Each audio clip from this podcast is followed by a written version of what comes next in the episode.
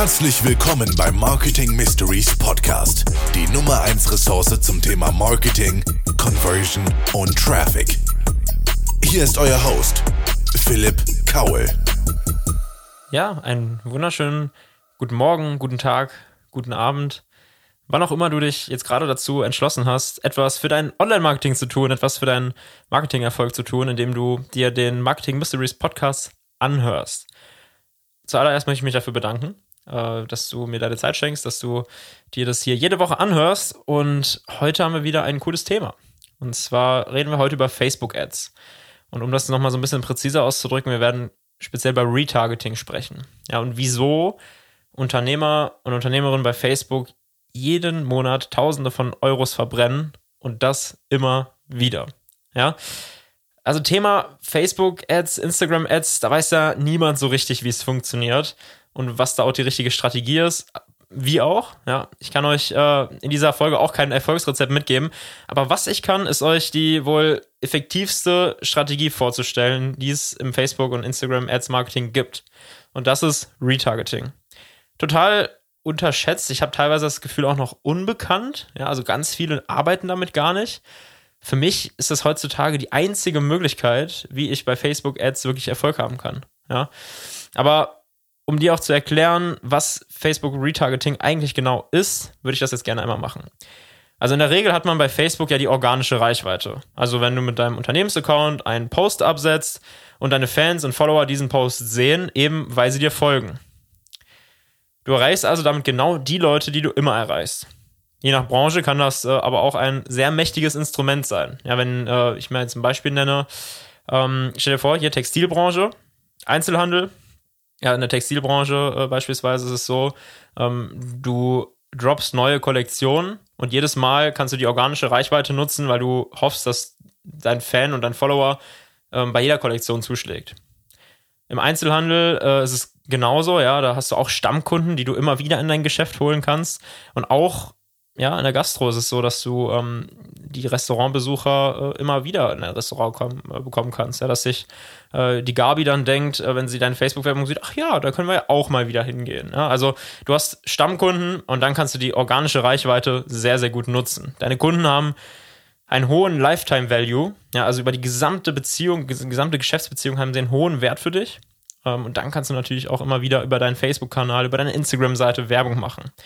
Es gibt aber nun mal auch Branchen, in denen bist du auf Neukunden angewiesen.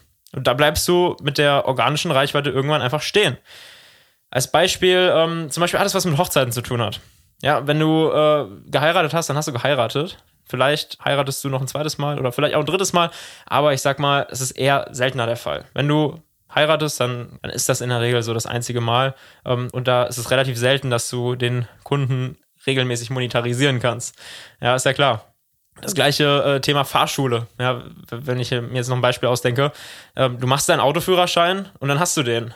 Und dann musst du vielleicht irgendwann mal ein Aufbauseminar machen, wenn du Scheiße baust. Aber in der Regel hast du diesen Führerschein dann und nur wenn du noch einen Motorradführerschein machst oder einen, äh, ja, weiß ich nicht, LKW-Führerschein oder so, dann gehst du nochmal in die Fahrschule.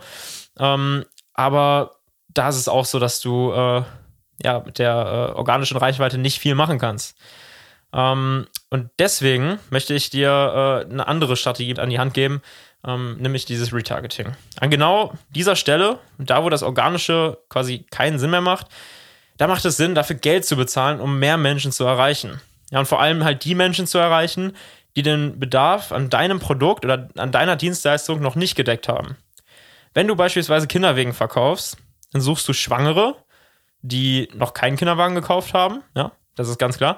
Wenn du, ich weiß nicht, Fitnesstrainer bist, dann möchtest du den 45-jährigen, gut verdienenden Geschäftsmann abholen, der unzufrieden mit seinem Körper ist, weil er zu viel Zeit hinterm Schreibtisch und zu wenig Zeit auf dem Laufband verbringt. Ja, was ich damit sagen möchte, ist letztendlich, du brauchst keinen 22-jährigen Sportstudenten, der zwar kein Geld hat, dafür aber topfit ist. Ja, du musst deinen potenziellen Kunden ansprechen, bevor oder während er merkt, dass er oder sie ein Problem hat, wofür genau du die Lösung bereithältst. Aber wie ist die Frage? Ich kann dir das verraten durch Werbeanzeigen. Und zwar durch Werbeanzeigen, bei denen du bestimmen kannst, wer sie sieht. Und bei denen du auch nur für die Zielgruppe bezahlst, die wirklich interessiert ist und nicht für jeden x-beliebigen Fußgänger, der an deiner Plakatwerbung vorbeigeht. Ja? Das Problem ist, dass die Schaltung von Werbung auf Facebook oft ja so nach schnellen Impulsentscheidungen realisiert wird. Ja, oder sogar durch Eigenwerbung von Facebook. Jeder kennt diesen Jetzt hervorheben-Button, den Facebook unter den Beitrag setzt und dir zeigt, wie du deine individuelle, ganz persönliche Facebook-Werbung gestalten könntest. Ja, ähnlich wie ein äh, Serviervorschlag auf irgendeinem Supermarktprodukt. Das macht vielen natürlich den Mund flüssig und zack, werden 1000 Euro in Werbung investiert. Und zwar in Werbung, die genau eins nicht ist, individuell und durchdacht. Ja. Tut mir leid, wenn ich dich jetzt an der Stelle enttäuschen muss, aber ganz so einfach ist das mit den Ads halt auch nicht. Jede, also wirklich jede Anzeige muss in einer komplexen Kampagne verkettet sein. Und immer einen Kontaktpunkt zu deinem potenziellen Kunden herstellen. Also einen Kontaktpunkt von vielen. Ich meine, wer kauft in Deutschland schon beim ersten Kontakt ein Produkt oder eine Dienstleistung ein? Am besten noch von einer Marke, von der er noch gar nichts gehört hat. Ja, also ich persönlich schon. Aber bei mir ist das alles auch ein bisschen anders zu beurteilen. Ich, äh, ich kann nicht mehr auf Facebook und auf Instagram scrollen, ohne bei jeder Werbeanzeige zu checken, wie ist die aufbereitet, ist der Beschreibungstext gut gewählt und so. Also wenn ich die Gestaltung der Anzeige gut finde, dann checke ich immer die Landingpage, wenn mich das Produkt interessiert. Ja. Und da mich der Algorithmus nach, ich würde so sagen, so acht Jahren Social Media Nutzung auch extrem gut kennt, ist das Produkt auch oft interessant für mich. Also, dass ich dann auch zuschlage. Sobald aber die Anzeige nicht schön ist, wird das Produkt auch direkt wegignoriert. Ja, das ist ganz klar. Ja, ich, also, ich bin halt nicht so der Otto Normal 0815 Standard-Consumer, sondern jemand, der beruflich im Online-Marketing sein Zuhause gefunden hat. Und wie bei jeder Berufskrankheit, äh, ne, wie jeder Job halt irgendwie so eine Berufskrankheit mitbringt, ist das bei mir halt mit den Anzeigen auch so. Ähm, ihr habt aber vor allem im B2C-Bereich einen großen Vorteil. Wenn, ich meine, die Nutzer, die checken in den meisten Fällen überhaupt nicht, dass es sich bei eurer Werbeanzeige wirklich um eine Werbeanzeige handelt. Ja, Facebook macht das mittlerweile echt clever. Die bauen die Anzeigen mittlerweile so homogen in den Newsfeed ein, dass du gar nicht so richtig wahrnimmst, dass es gerade eine Werbeanzeige ist. Und vor allem dann, wenn deine Zielgruppe nicht darauf sensibilisiert ist, dann verstehen die das überhaupt nicht. Dann denken die, das ist einfach irgendein Vorschlag oder irgendein Beitrag von irgendwem, die die folgen und die können sich nicht mehr dran erinnern. Ähm, und oft wird es natürlich auch gar nicht wahrgenommen. Lass uns nochmal zur eigentlichen Frage zurückgehen. Ja, wie schaffe ich es, äh, bei Facebook und Instagram einen Nutzer mehr als einmal abzuholen und mehr als einmal zu erreichen? Wie schaffe ich es, den Nutzer sogar die empfohlenen sieben bis zehn Mal bis zum Kauf zu erreichen und geschweige sogar zuzuspammen in meiner Werbung. Ähm, das geht auf jeden Fall. Ja, da habe ich gute Nachrichten für dich. Sobald ein Nutzer deine Werbeanzeige gesehen hat, hinter der sich am Ende des Tages immer auch eine Handlung verbirgt, also das Klicken auf eine Landingpage, hast du seinen digitalen Fußabdruck. Du hast also seine Daten. Zwar sind die Daten anonymisiert, du kannst also nicht sehen, dass es sich bei dem Nutzer gerade um den 45-jährigen, gut verdienenden Geschäftsmann handelt, der zwar unzufrieden mit seinem Körper ist, weil er zu viel Zeit hinterm Schreibtisch und zu wenig Zeit auf dem Laufband verbringt, aber du weißt ganz genau, dass du diesen Datensatz hast und du kannst ihn mit deiner Werbung jagen, bis er das tut, was du möchtest. Und das kann man natürlich als Problem sehen, als Datenschutzproblem. Das kannst du als Unternehmerin und als Unternehmer aber vor allem als Möglichkeit und als Chance sehen, richtig viel Kohle damit zu verdienen. Ja, doch um zu wissen, wie du diese Werbeanzeigen und die Kommunikation richtig auswählst, müssen wir mal so ein bisschen in die Psychologie gehen und einen kleinen Blick auf deine Kunden werfen. Wir machen also eine charakterliche Einordnung deiner Zielgruppe.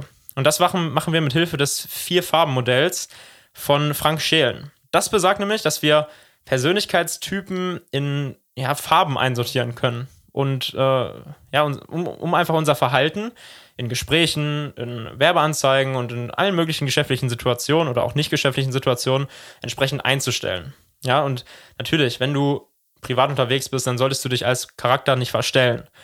Ja, aber wenn du geschäftlich unterwegs bist und du möchtest etwas verkaufen, dann musst du das manchmal schon machen. Dann musst du quasi bei einem sehr sachlichen Typen, musst du halt die sachlichen Argumente vortragen. Und bei einem emotionalen Typ musst du emotionalisieren. Das ist ganz klar. Das hat auch weniger was mit Verstellen zu tun, sondern einfach mit einer gewissen Cleverness, dein Produkt richtig verkaufen zu können.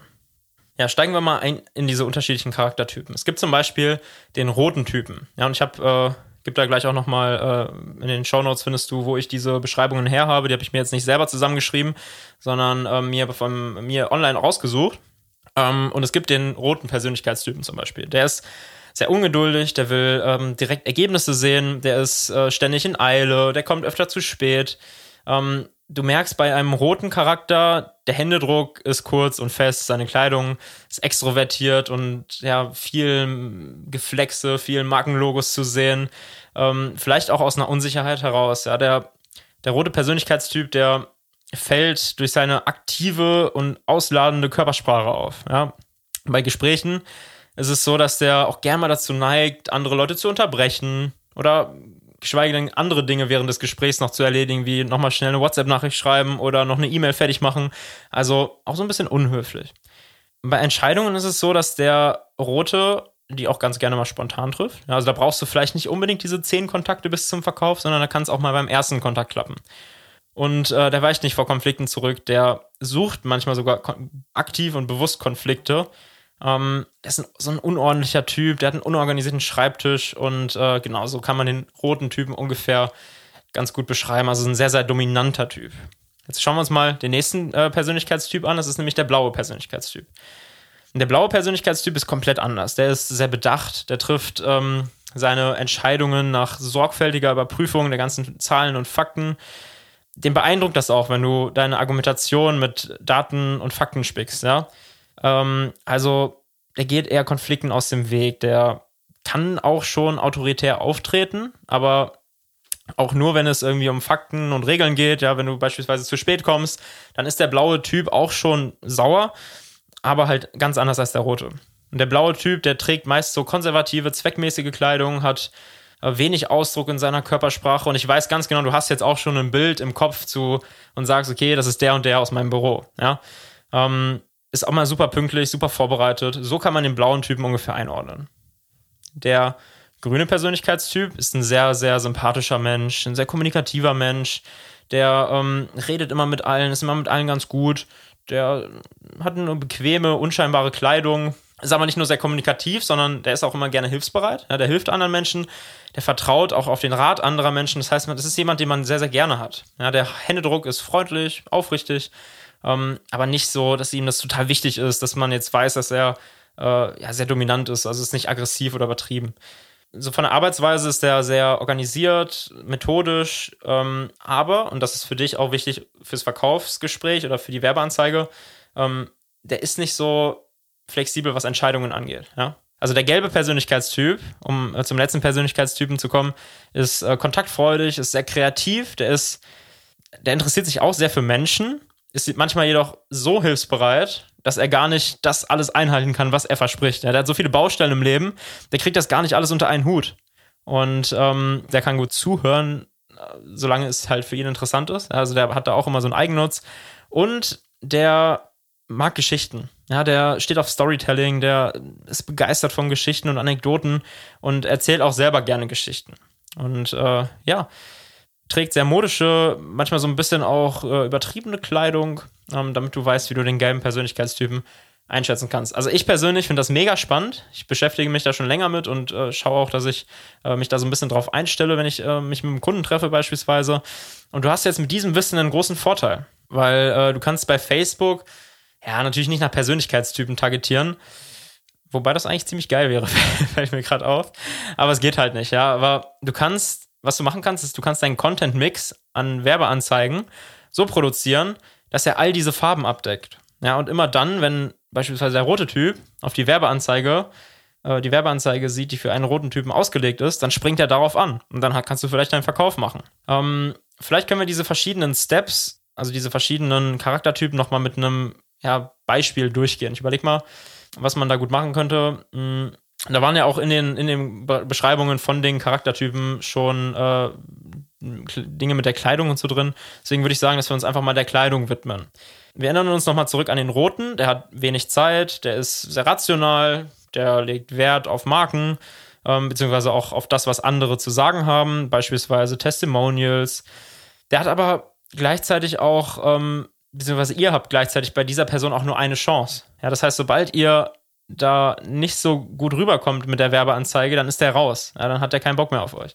Das heißt, es muss sehr nüchtern aufbereitet sein, aber auch trotzdem sehr hochwertig, weil er hält was auf sich, dieser rote Typ. Ja, das sind, das sind oft Geschäftsführertypen, die ein großes Ego haben. Ähm, und das ist auf jeden Fall was, was du wissen, wissen musst. weil du ja, dich da de dementsprechend einstellen musst. Du musst also die Marke sehr präsent präsentieren von deiner, ja, sagen wir jetzt einfach mal von deiner Winterjacke. Ja, also wir verkaufen eine Winterjacke. Ähm, was du zum Beispiel machen könntest, ist, du präsentierst die Jacke mit der Marke und beispielsweise ein Foto von einem Influencer, der diese Jacke trägt. Das wird den Roten auf jeden Fall begeistern, weil der Rote, der steht auf Prestige. Ja, der steht da drauf, wenn es eine bekannte Person trägt, weil er sich damit identifizieren kann. Der, der denkt teilweise auch, ja, ich bin ein bisschen besser als die anderen. Und deswegen auf jeden Fall eine gute Möglichkeit, um bei einem, einem roten Menschen gut anzukommen. Ja, und ähm, es ist immer wichtig, dass man da, ja, wie gesagt, diesen Content-Mix hat. Dass man nicht nur das eine Foto von dem Influencer hat, sondern dass man vielleicht auf der anderen Seite auch noch ähm, eine Grafik hat, in der man ein Testimonial von einer gut aussehenden Person ja, in dieser Jacke hat.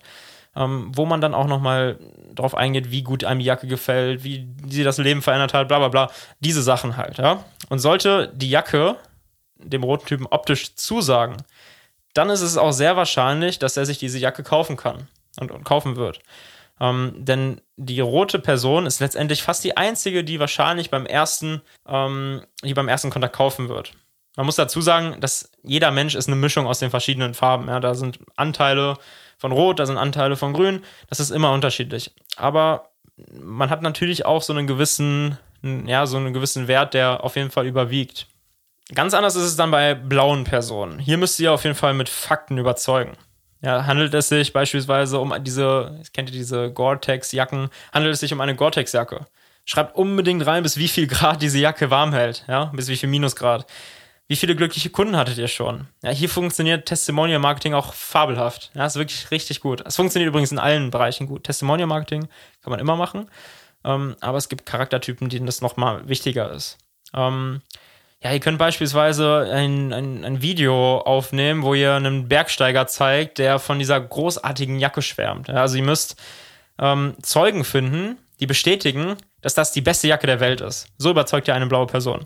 Bei der grünen Persönlichkeit, da kannst du ruhig mit farbigen Grafiken arbeiten. Hm, schau aber, dass die Produktfarben nicht so abgespaced sind. Ja, das kannst du eher bei der roten Person machen bei dem Grüne, bei, bei dem Grünen, das ist so ein Gewohnheitstier, das Veränderungen eher scheut und lieber unauffällig bleibt, um ja, einfach um Konfrontation zu vermeiden, aber auch um, um Ablehnung von anderen Menschen zu vermeiden. Ja, deswegen sind die eher unauffällig.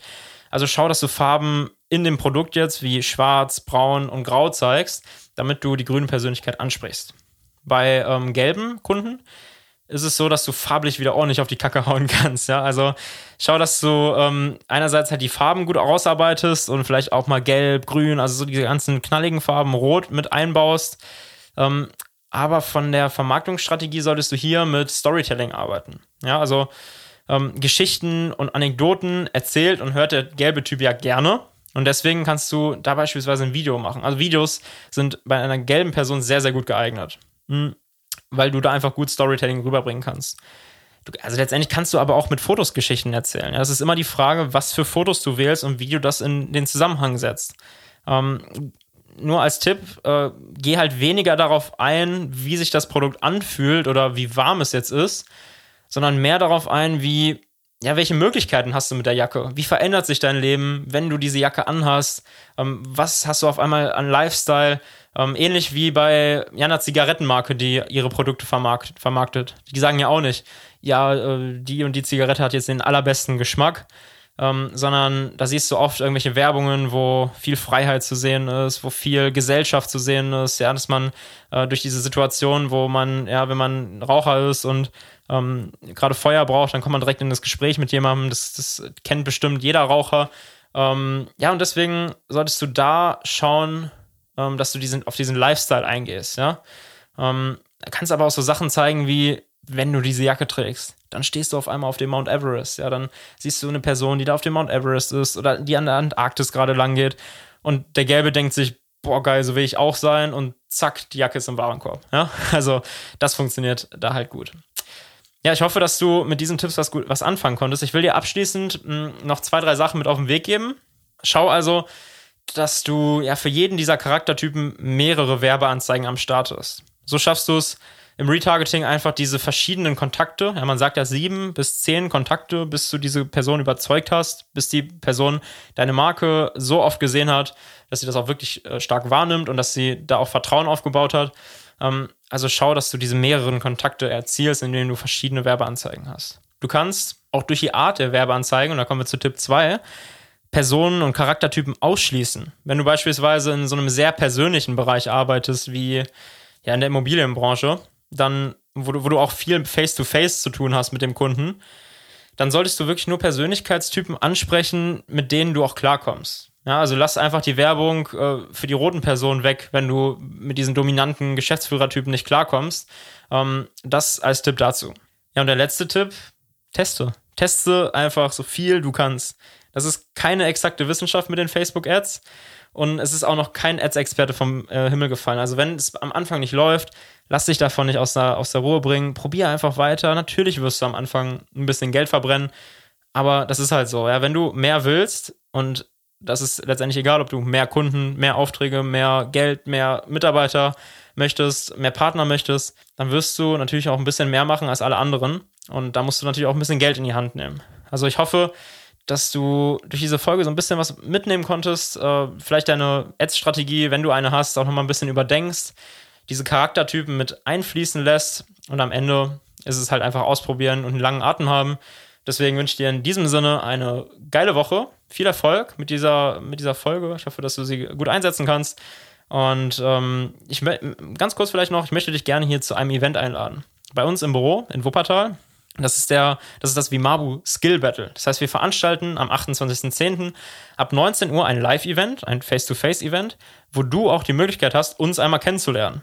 Ja, wir werden einen Talentabend ausrichten, in dem wir fünf Talente, die jeweils zehn Minuten Zeit haben, ihr persönliches Talent vorzustellen, die Chance geben, hier richtig Kohle mit nach Hause zu nehmen. Ja, also ein Ticket kostet 50 Euro. Wir haben 30 Tickets zur Verfügung und die kompletten Einnahmen von dem Abend von 1500 Euro gehen direkt schon mal an, an, das, an den Sieger des Talentabends. Du kannst mitentscheiden, äh, wer am Ende das Geld mit nach Hause nehmen wird. Wer ist dir am sympathischsten? Wer hat die geilste Performance? Und wir legen nochmal 1000 Euro drauf. Das heißt, wir sind schon bei 2500 Euro Gewinn. Plus, ähm, der Gewinner bekommt eine Videoproduktion von uns, um sich einfach ein bisschen besser vermarkten zu können. Es sind schwierige Zeiten für Künstler. Ich bin persönlich ein großer Fan von Zauberern, von Comedians, von irgendwelchen Tänzern, die geile Sachen machen. Und deswegen habe ich überlegt, wir erschaffen ein Event in dieser schwierigen Zeit, natürlich mit genügend Abstand, indem wir so ein bisschen was zurückgeben, indem wir die Künstlerszene ein bisschen unterstützen und indem wir euch aber auch ein bisschen aus dem tristen Corona-Alltag rausziehen und hier bei uns in Wuppertal ins Honeycomb Office reinlassen, um einen coolen Abend zu haben. Ich würde mich freuen, wenn du mit am Start bist. Ich schreibe dir den Link zu der Ticketing-Plattform mit in die Beschreibung. Und ansonsten vielen Dank, dass du am Start warst und eine geile Woche dir.